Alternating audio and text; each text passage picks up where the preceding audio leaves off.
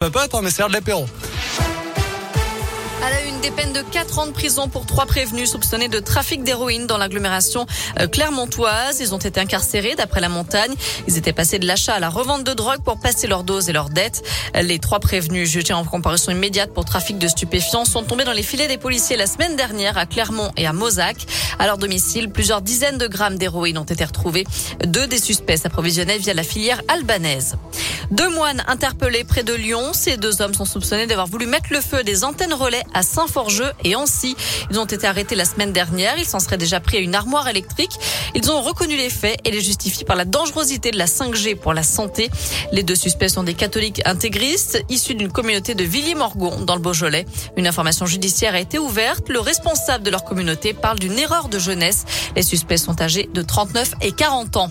Dans le reste de l'actu, l'émotion à Toulouse aujourd'hui. La ville commémorait les 20 ans de la catastrophe d'AZF. Une explosion qui avait fait 31 morts et plusieurs milliers de blessés aux abords de l'usine chimique. La France se souvient. Voilà ce qu'a dit Emmanuel Macron aujourd'hui. Pour le Premier ministre Jean Castex, la nation s'incline respectueusement en mémoire des victimes.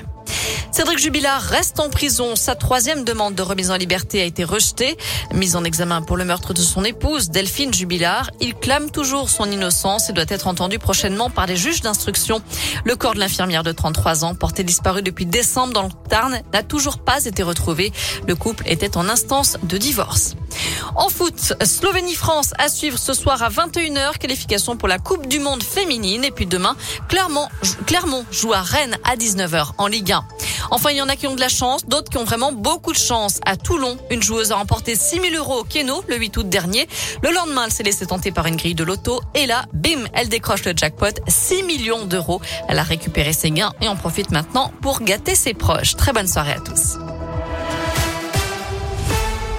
Merci beaucoup Noémie. Prochain